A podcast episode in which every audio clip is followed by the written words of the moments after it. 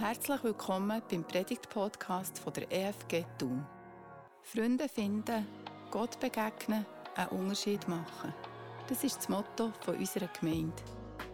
Liebevolle Beziehungen untereinander, heilige Momente zusammen in Gottes Gegenwart und der Wunsch, dass der Glaube auch am Ende einen echten Unterschied ausmachen kann, liegen uns ganz fest am Herzen. Mehr Informationen, wer wir sind und was wir alles anbieten, findest du auf unserer Homepage unter efg-thun.ch. Wenn du gerne mit uns in Kontakt würdest kommen, findest du die Angaben ebenfalls auf der Homepage. Wir freuen uns, dass du unseren Podcast hörst und wünschen dir jetzt viel Spass und eine bereichernde Begegnung mit Gott.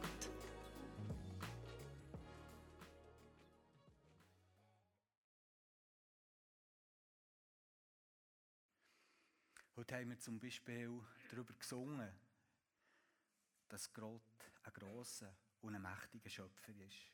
Wir haben davon gesungen, dass er absolut gut und treu ist. Dass er einer ist, der mich an der Hand nimmt und mich sicher führt. Dass er immer da ist und dass er uns nie im Stich lässt. Ich finde es schön von dieser unermesslich grossen Liebe, von dieser Liebe, die persönlich wird für mich und die vom Schöpfer her zu mir fließt, einfach darüber nachzudenken und mich daran zu erinnern. Wir haben heute davon gesungen, dass Gott heilig ist. Gott ist heilig. Wie es der Markus schon gesagt hat, ist das genau das Thema, wo wir in diesen Wochen möchten ein bisschen darüber nachdenken was das bedeutet in unserer Predigtreihe. Was bedeutet das genau, wenn wir sagen, dass Gott heilig ist? Was würdest du sagen, was das ganz genau bedeutet, wenn wir sagen und singen, Gott ist heilig? Der meisten, so ganz spontan, ich weiss nicht, ob ich so bei euch treffe, kommt vielleicht beim Wort heilig auf einmal ein heiliger Schein in Sinn wo man manchmal so sieht, auf Malereien, vor allem auf Alten. Heilig bedeutet in diesem Zusammenhang, und ich denke, das ist bei uns ganz weit vorne, wenn wir über Heilig nachdenken, auch bei Gott, dass Gott moralisch gesehen über jeden Zweifel erhaben ist. Dass Gott einer ist, der moralisch vollkommen ist. Dass Gott nichts tut, wo moralisch nicht korrekt wäre oder wo gar verwerflich wäre. Er ist absolut rein. In ihm ist nur Licht. Kein einziger Schatten und absolut nichts von Dunkelheit. Und tatsächlich stellt uns die Bibel Gott als moralisch absolut tadellos dar. Aber das Heiligsein, das uns in der Bibel entfaltet wird, wenn es um Gott geht, ist viel tiefer und viel grösser. Und dem möchten wir heute, so wie am roten Faden, ein bisschen auf die Spur kommen.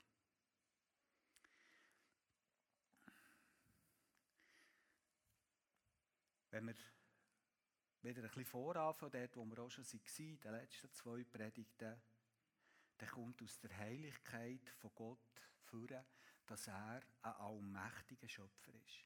Dass er der ist, wo das ganze Universum, alles, was wo wir sehen oder erfahren wo von der gleichen Stofflichkeit und Materie ist wie wir ist, dass er das hat geschaffen. Er ist der allmächtige Schöpfer von dem ganzen Universum. Gott wird uns dort geschildert als ein Wesen, das außerhalb von dem steht, wo uns als irdische, als irdische Wesen bekannt ist. Gott ist transzendent. Und er ist absolut einzigartig. Er ist unvergleichbar. Nichts steht auf seiner Ebene. Nichts steht auf seiner Ebene. Seine Macht und seine Kraft ist absolut gewaltig. Alles, was ist, stellt euch das mal vor. Alles, was ist, sogar bis zuerst ins Universum, wo wir nicht heranschauen können, aus nur erahnen, wie es dort ist, all das ruft Gott in Sein. Und er hält das ganze Universum im Gleichgewicht, dass wir leben können. Und Gott ist die Quelle vom Leben. In seiner unermesslichen Kraft entsteht und ist die Welt, wo wir drinnen leben. In all ihrer ganzen Schönheit und mit all ihrem überschäumenden Leben, wo überall die Welt erfüllt. Wenn wir davon reden, dass Gott heilig ist, dann meinen wir nicht nur, dass Gott absolut moralisch gut ist. Nein, wir reden auch davon, dass Gott einzigartig ist. Dass er gewaltig ist. Und dass er Quelle vom Leben ist. In seiner letzten Predigt, oder der Predigt am letzten Sonntag, hat unser Jugendpastor Aaron Leuenberger drum Gott mit der Sonne verglichen. Jetzt geht es gegen ich will aber gegen vorne. Ja, du kannst das reden. Der Aaron hat Gott mit der Sonne verglichen. Und ich finde das ein wunderschönes Bild, das man sich auch gut merken kann. Die Sonne ist in unserem, in unserem Sonnensystem, einfach auf unser Sonnensystem beschränkt, ist die Sonne absolut einzigartig. Es ist der Planet, der ganz anders ist als alle anderen von diesem Sonnensystem. Nur die Sonne kann das und macht das in diesem Sonnensystem, wo sie eben macht. Sie ist absolut einzigartig und sie ist gewaltig. Sie ist unglaublich gross. Verglichen jetzt mit unserer kleinen Erde sind wir nur so ein Guffenknöpfchen gegenüber der Größe der Sonne. Und in dieser Sonne ist eine ungeheure Kraft. Sie macht bei uns hell und sie macht bei uns warm. Sie ist gewaltig in der Energie, die sie entfalten kann. Und sie ist die Quelle vom Leben für uns. Auf dieser Erde können wir leben und unserem Leben freuen, weil die Sonne zuverlässig uns mit Licht versorgt und mit Wärme versorgt. Ohne die Sonne würde, würde hier auf dieser Erde kein Leben existieren.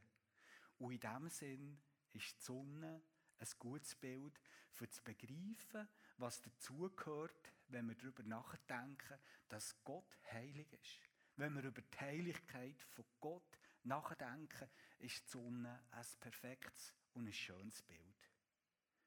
Und an diesem Punkt möchte ich mit euch kurz innehalten.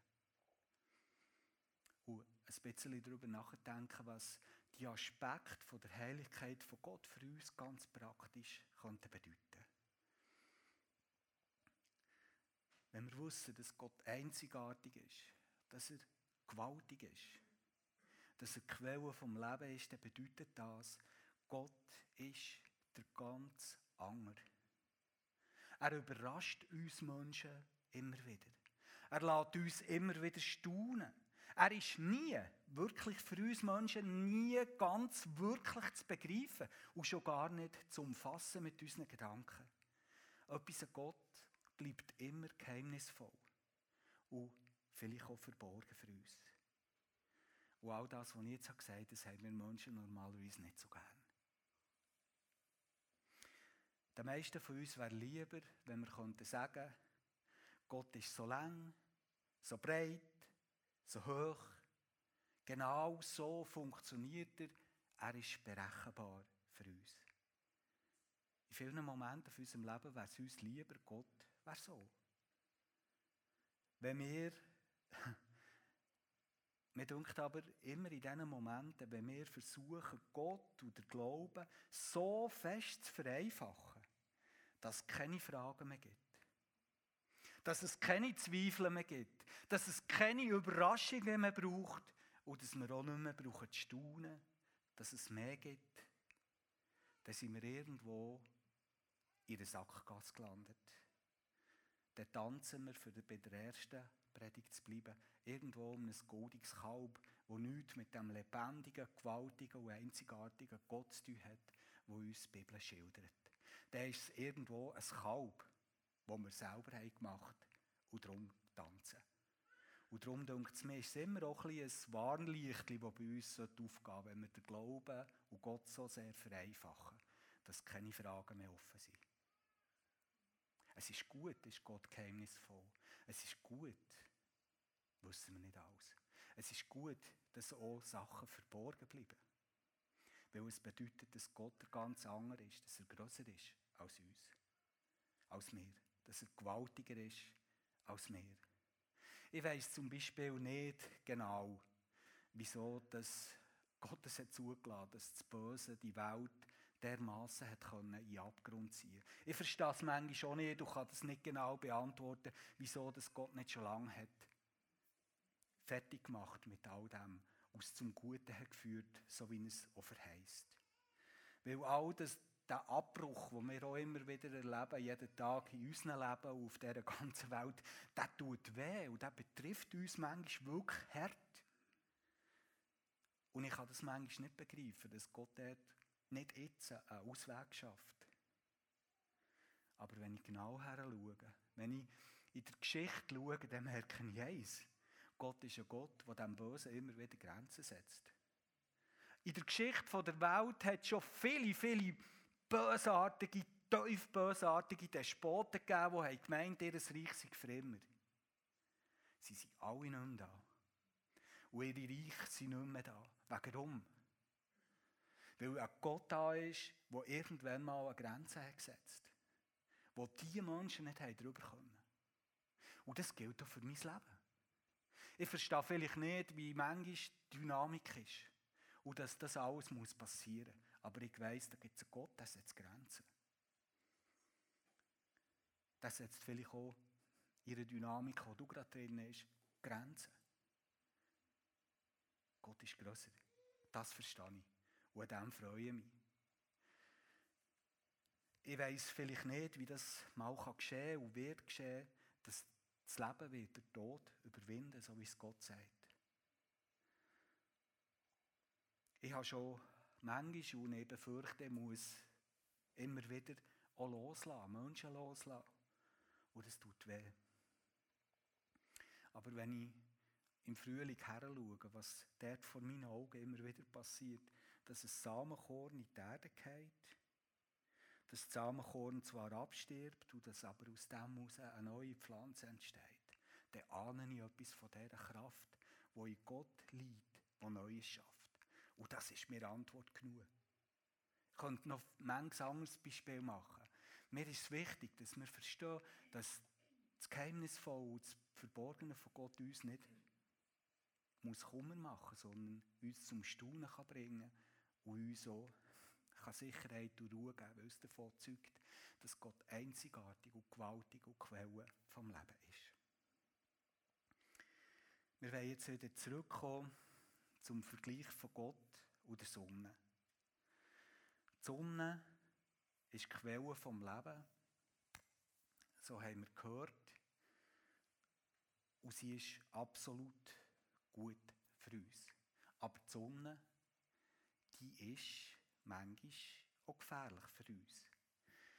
Es gibt so einen Bereich auch rund um die Sonne. Uh, kannst du mir den Clip abspielen? Wir testen heute ein bisschen Sachen austesten. Manchmal gelingt es, manchmal nicht so. ähm, es gibt so einen Bereich um die Sonne, dort kann man sich nicht nähern. Wenn jetzt ein Satellit oder irgendetwas sonst würde in die Nähe fliegen mit einer Rakete, irgendwann mal würde es verglühen, weil die Hitze zunimmt, dass man gar nicht mehr näher kann. Hier seht ihr es jetzt. Das ist Dynamik. Und so verhält es sich so mit Gottes Heiligkeit. Und davon haben wir am letzten Sonntag in der Predigt gehört. Gott hat dort um den Berg, wo er sich seinem Volk hat zeigen er eine Linie, eine Grenze ziehen, wo niemand hat drüber dürfen, weil es sonst mit dem Leben der Menschen und auch sogar von den Tieren wäre aus gewesen, weil sie Gott wären zu nachkommen. Nicht, weil Gott irgendwo bösartig oder sonderbar wäre, sondern weil er gut ist. Seine Heiligkeit verträgt sich mit nichts, was wir an uns haben, nämlich mit unserer Unheiligkeit und auch mit unserer Unreinheit. Und die Lösung im Alten Testament war immer die, dass Gott und sein Volk, das er so heiß liebt, trotzdem in die Nähe zueinander kommen und dort beständig drin sein, hat Gott die Stiftshütte geschaffen und später den Tempel. Und dort hat es so einen Bereich gegeben, das Allerheiligste. Und dort ist Gott gewohnt, mitten unter den Menschen. Aber dort in der Nähe hat, hat nur der hohe Priester einmal im Jahr wirklich können. Und alle anderen haben sich Gott nähern. Aber sie haben nicht ganz wirklich dorthin können, wo sie sich vielleicht hätten, hätten wollen.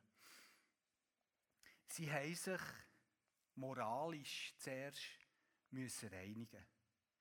Sie haben versucht, sich an die Gesetze, die Gott ihnen hat gegeben hat, dass ihr Leben gelingen kann, haben sie sich gehalten.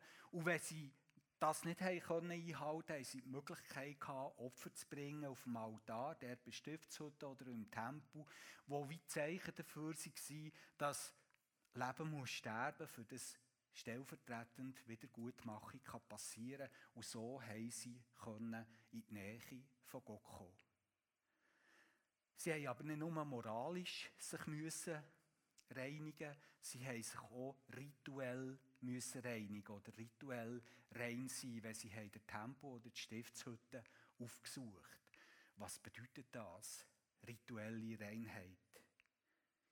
Es ist so, dass nicht nur moralische Schuld, dass nicht nur ähm, mehr moralische Schuld und Sünden auf sich laden können, die sich mit Gottes Heiligkeit nicht vertragen. Und alles, was irgendwie mit dem Tod im Zusammenhang hat, verträgt sich nicht mit Gottes Heiligkeit. Der Tod ist nämlich die Waffe vom Find von Gott. Und Gott verträgt sich überhaupt nicht mit irgendetwas, was tot ist, weil Gott ist Leben pur. Und darum verträgt sich auch all das, was an uns ist, wo, wo wir kennzeichnet sind vom Tod, verträgt sich nicht mit Gott. Das ist rituelle Unreinheit. Zum Beispiel, wenn jemand krank war, wenn jemand etwas Todes hat berührt, Haut, Blut, irgendwelche Flüssigkeiten, wenn Frauen Mens hatten, bevor sie in die Nähe von Gott im Tempel haben können, haben sie zuerst ein Reinigungsritual durchlaufen. Das dritte Buch Mose übrigens handelt genau von den Sachen, die die Menschen müssen machen mussten, für das sie rituell sie rein wurden, für das sie Gottes Nähe haben können suchen. Und so ist im Alten Testament Nähe und die Beziehung von Gott zu seinen Menschen geregelt gewesen. Weil Gottes Heiligkeit sich nicht so einfach mit der Unheiligkeit und mit der Unreinheit der Menschen vertragen hat, hat die Begegnung streng müssen gewissen Regelungen folgen. Und jetzt äh, im zweiten Teil von dieser Predigt möchte ich mit euch wie im Schnelldurchlauf aufzeigen, wie sich Geschichte, wo das die Ausgangslage ist, rund um die Heiligkeit von Gott und unserer Unheiligkeit hat weiterentwickelt. Und ich kann euch sagen, das ist total spannend und äh, hoffnungsvoll. Der, der erste Moment, wo wir in der Bibel können entdecken können, ist im sechsten Kapitel vom, vom Buch vom Prophet Jesaja. Dort lesen wir von einem ganz eindrücklichen Moment. Wir hören davon, dass der Prophet Jesaja in einer Vision oder in einem Traum, das ist nicht so genau beschrieben, sich plötzlich wiederfindet im Thronsaal von Gott. Er sieht Gott, der allmächtige Gott, wie er auf dem Thron hockt und wie seine Herrlichkeit, so schreibt er, wie seine Herrlichkeit die ganze Welt erfüllt. Er ist da drinnen, sieht Gott in seiner ganzen Heiligkeit und Herrlichkeit und er weiß, hier bin ich falsch. Er spürt es richtig. Er merkt, an diesem Ort passe ich nicht her. Mit meiner Unheiligkeit, mit meiner Unreinheit. Und er hat geahnt, was ihm wird passieren. Er wird sterben, er wird das nicht überleben. Niemand kann in der Nähe von Gott sein, er verglüht. Und jetzt passiert etwas ganz Interessantes. Es hat so ein Engelwesen, wo Gott dient dort im Thronsaal, und das geht zu einem Altar, und nimmt dort so eine feurige, heisse Kohle, kommt zu ihm und berührt ihm seine Lippen mit dieser heißen Kohle. Und der Jesaja spürt in dem Moment, wie etwas mit ihm passiert, etwas Gutes. Etwas, das wie macht, dass er in diesem Thronsaal kann sein kann, dass er dort hergehört. Etwas, das ihn rein macht. Etwas, das ihn so macht, dass er dort in Gottes Heiligkeit kann sein zu Recht. Und das Wesen, das Engelswesen, sagt Folgendes zu ihm. Schau, die glühende Kohle hat deine Lippen berührt. Deine Schuld ist jetzt weggenommen. Dir sind deine Sünden vergeben. Was hier in diesem Moment auftaucht, ist ein völlig neuer Gedanke. Es bedeutet, aus Gottes Heiligkeit heraus fließt Vergebung vor Schuld zu dem Mensch, der dort innen vor Gott steht. Und das verändert ihn. Das ist ein völlig neuer Gedanke, der dort auftaucht. Dass aus Gottes Heiligkeit heraus Vergebung zu einem Menschen fließt. Und auch wenn ich hier oben euch darf sagen, dass wenn du vielleicht heute Morgen hier hockst und dich plagt irgendetwas, was schief ist gelaufen in deinem Leben, wo du hast Schuld auf dich geladen, wo du vielleicht gar nicht weißt, wie das jemals wieder so gut kommt, dass ich dir heute Morgen kann sagen kann, hey, du kannst deine Hände auftun. Du kannst zu Gott kommen und Vergebung fließt zu dir. Du kannst die Last loswerden. Dann kann ich das machen, weil Vergebung aus der Heiligkeit von Gott hier zu uns kommt. Vergebung fließt aus der Heiligkeit von Gott zu uns Menschen. Und das ist so etwas Wohltuendes. Und vielleicht ist das genau der Punkt heute Morgen, hängt doch ab in dieser Predigt. Wenn du spürst, ich möchte heute Morgen etwas loswerden, wo ich nicht mehr heimnehmen will, dann halt innen, öffne deine Hände. Empfang Vergebung von Gott. Wenn du möchtest darüber reden, vielleicht auch noch über die ganze Geschichte. Wir haben heute nach dem Gottesdienst Leute da, die dir gerne zuhören, die mit dir beten. Aber geh nicht heim mit einer Last, weil es ist nicht nötig. Aus Gottes Heiligkeit fließt uns Vergebung entgegen.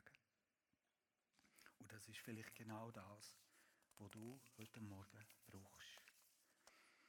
Die nächste interessante Episode, wo wir dazu etwas lesen, wo der rote Faden uns der Bibel zeigt zu der Heiligkeit von Gott, finden wir im 47. Kapitel vom Prophet Hesekiel. Dort passiert etwas ganz Interessantes. Wir lesen davon, dass auch der Hesekiel so eine Vision oder einen Traum hatte und er wird dort von, von einem Mann vor den Tempel geführt. Und als er dort so vor dem Tempel steht, merkt er plötzlich, das Wasser unter den Stufen vom Tempel fällt rausfließen. Nur ganz wenig. Es kommt irgendwie aus dem Heiligtum vom Tempel raus. Und nachher geht die Vision weiter. Der Hesekiel sieht, wie das Wasser immer zu einem größeren Bächli, schließlich zu einem Strom wird, wo sich durch das ganze Land zieht. überall dort, wo der Strom mit dem Wasser durchkommt, fängt es an aufblühen. Wüstinnen werden grün. Dort, wo, wo es Tod hat geschienen, wird erwachst zu leben. Und ganz am Schluss von dieser Vision fließt der Strom ins Tote Meer. Und das Tote Meer erblüht von Leben. Und wer etwas weiss über das Tote Meer, der, der spürt, um was es der geht. Es gibt vielleicht auf dieser ganzen Welt keinen toteren Ort als das Tote Meer. Das Tote Meer liegt nämlich etwa 70 Meter unter dem Meeresspiegel. Und das ist ein Problem, physikalisch. Weil das Wasser, das dort reinfließt, das zwar dazukommt, das kann nie mehr abfließen. Weil es ist nicht möglich, dass etwas hochfließen kann. Ja? Es bleibt einfach dort. Dadurch wird das Tote Meer immer toter, weil das Wasser verdunstet, zurück bleiben Mineralien und darum ist das Tote Meer so salzig. Darum ist dort absolut kein Leben möglich. Kein Leben möglich. Es ist tot, wirklich töter als tot. Und das Tote Meer, das erblüht zum Leben, wenn der Strom, der aus dem Heiligtum von Gott rausfließt, dorthin kommt. Und ich finde, das ist ein gewaltiges Bild. Und es bedeutet etwas. Es bedeutet etwas für dich und für mich. Es bedeutet, dass aus der Heiligkeit von Gott Wasser vom Leben rausfließt in unser Leben, in unsere Welt, in die Schöpfung hinein. Und weißt, vielleicht bist du heute Morgen da und fühlst dich wie eine Wüste. Vielleicht sogar wie das Tote Meer, töter als tot, furztrocken. Und wenn man sich so fühlt, ist es nicht lustig. Das ist hoffnungslos vielleicht in deinem Leben. Aber weißt du was? Aus der Heiligkeit von Gott heraus fließt Wasser vom Leben. Und darum kann ich dir heute Morgen sagen, auch wenn es noch so hoffnungslos und so tot scheint in deinem Leben, es ist nicht ohne Hoffnung. Weil das Wasser vom Leben kann auch dich wieder erfrischen und zum Blühen bringen. Leben fließt aus der Heiligkeit in unser Leben. Und lässt sie wieder blühen. Und vielleicht ist das der Punkt in der Predigt, wo du dich ausklickst.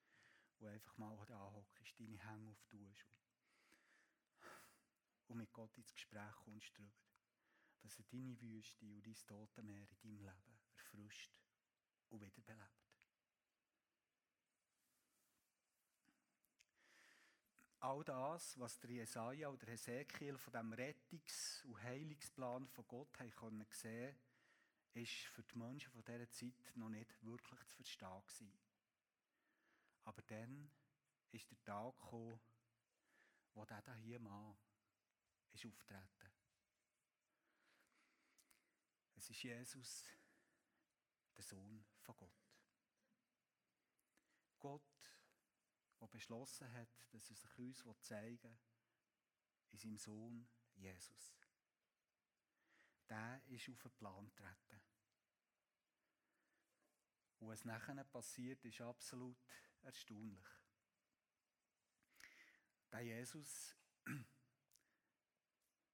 ist auf dieser Welt umeinander gegangen und er hat kranke Menschen berührt und sie sind gesungen worden. Er hat sich eingeladen mit Menschen, die moralisch unter jedem Hunger haben gelebt und hilflos verloren waren wegen all dieser Schuld, die sie hat bedrückt. Und sie sind rein geworden, haben Mut und Hoffnung geschöpft. Er hat sogar Menschen, die tot waren, wieder ins Leben zurückgeholt. Und das ist absolut erstaunlich. Nach der Theorie vom Alten Testament hat Jesus, wenn er Kranke berührt, wenn er moralisch verwerfliche Menschen berührt, wenn er Tote berührt, eigentlich sollen unrein werden davon. Aber das Gegenteil passiert. Wenn Menschen Jesus begegnen, werden sie gesund. Wenn Jesus Menschen begegnet, werden sie von ihrer Schuld rein. Und wenn Jesus Menschen begegnet, hat sogar der Tod keine Chance mehr. Und wir fangen an, dass die Leute die wollen, können begreifen, was die Visionen vom Jesaja und auch vom Hesekiel bedeuten und dass Jesus weiter Erfüllung von dem ist.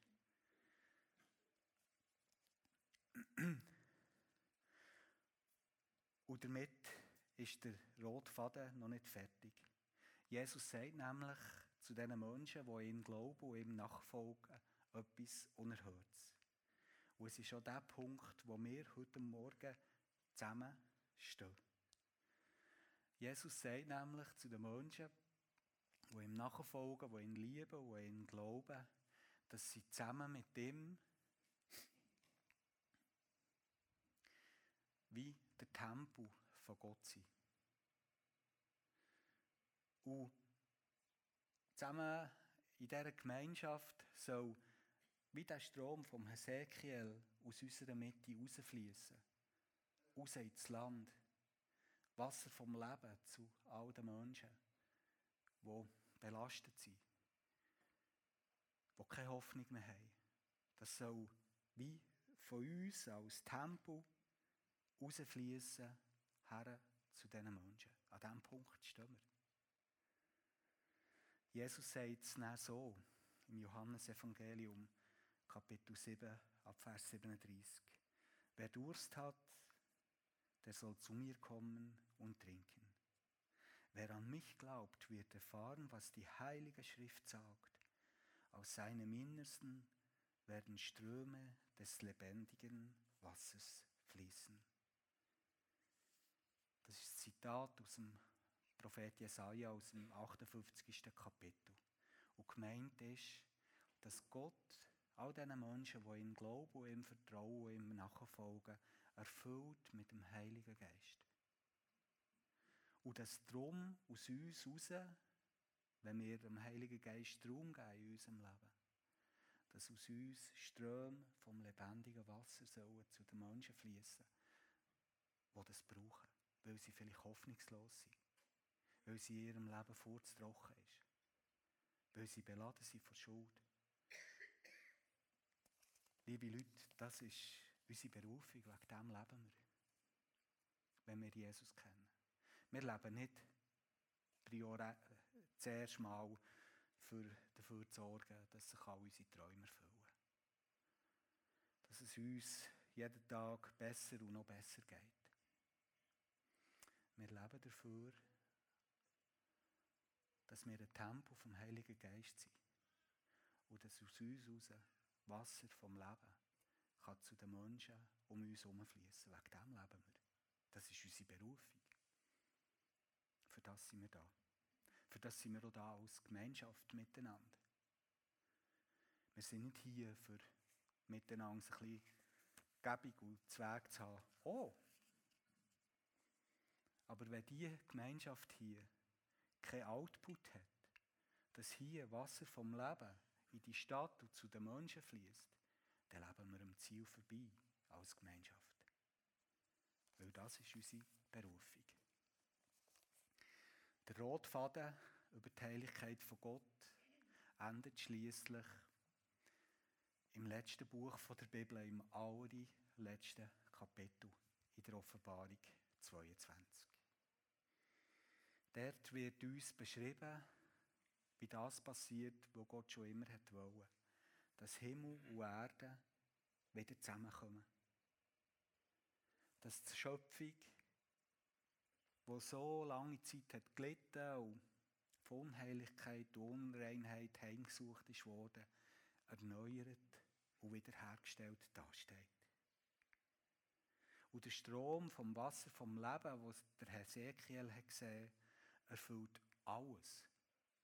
Nicht nur die Welt, sondern das ganze Universum, die ganze Schöpfung und lässt Leben erblühen. Das ist genau dort, wo am Schluss Gottes Heiligkeit herzielt. Sie soll nicht abgrenzen und verbrennen, sondern sie soll erneuern und sie soll beleben.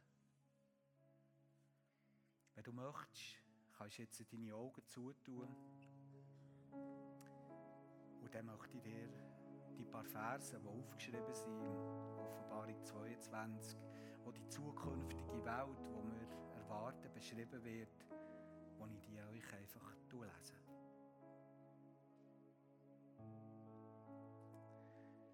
Der Engel zeigte mir auch den Fluss, in dem das Wasser des Lebens fließt. Er entspringt am Thron Gottes und des Lammes und sein Wasser ist so klar wie Kristall. An beiden Ufern des Flusses, der neben der Hauptstraße der Stadt fließt, wachsen Bäume des Lebens. Sie tragen zwölfmal im Jahr Früchte, jeden Monat aufs Neue. Die Blätter dieses Bäume dienen der Völker zur Heilung.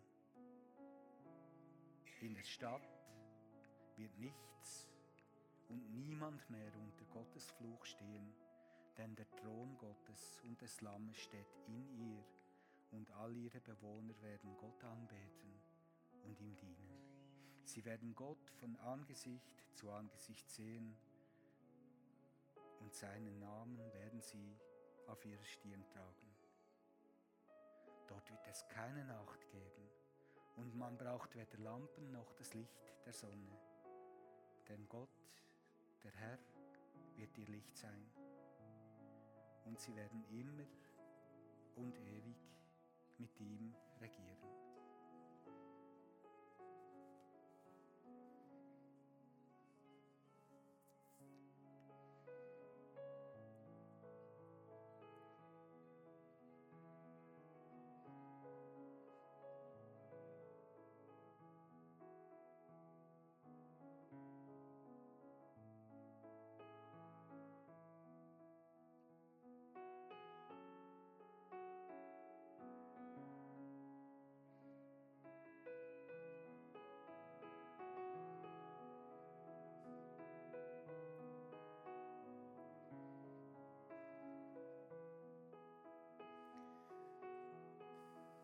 Vater im Himmel, wenn wir heute Morgen haben über deine Heiligkeit nachdenkt, wird uns klar.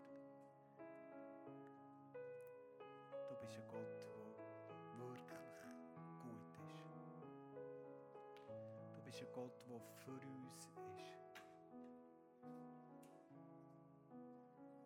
Du bist ein Gott, der weiß, an welchem Punkt wir stehen. Und du bist ein Gott, der mit deiner Größe und mit deiner Kraft will,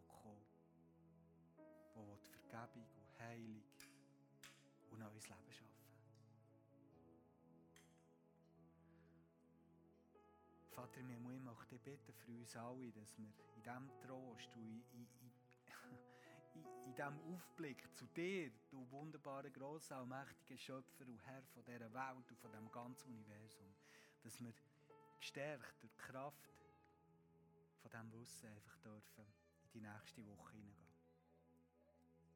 Danke, dass du uns begleitest und dass du immer der gleiche Gott bist und dass du uns liebst. Und dass es darum gut kommt mit uns und mit dieser ganzen Schöpfung. Wir preisen dich. Amen.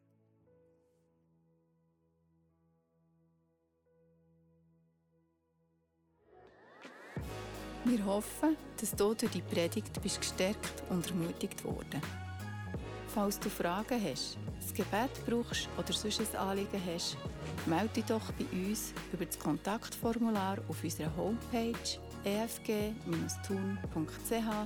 oder schreib uns direkt ein Mail an office.efg-tun.ch. Schön, dass du heute hast zugelassen hast. Wir wünschen dir von ganzem Herzen Gottes Segen. Bis zum nächsten Mal.